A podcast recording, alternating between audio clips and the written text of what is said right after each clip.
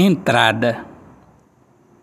As ideias que fugiram da minha cabeça e os poemas que fazem o espetáculo acontecer nas nuvens. Na preparação para a vida interior, não faça o seu amor se unir a você.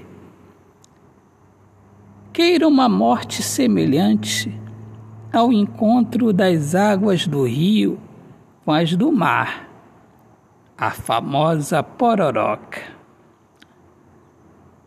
O nosso mundo de pouca razão, do topo da montanha até o chão, o nascimento através do coração.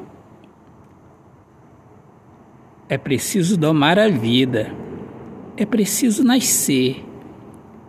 E se morrer, cante para as outras almas uma música que fale sobre a eterna mágica, sem nenhuma audácia, e toque o trombone para o futuro chegar. Lembre-se de dar flores para sua amada.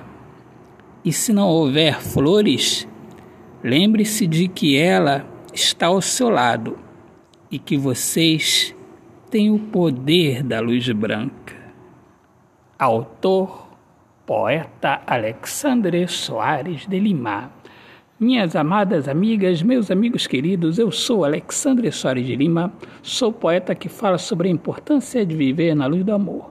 Sejam todos muito bem-vindos aqui ao meu podcast Poemas do Olhar Fixo na Alma. Um grande abraço, paz Deus abençoe a todos. Viva o amor, viva a poesia!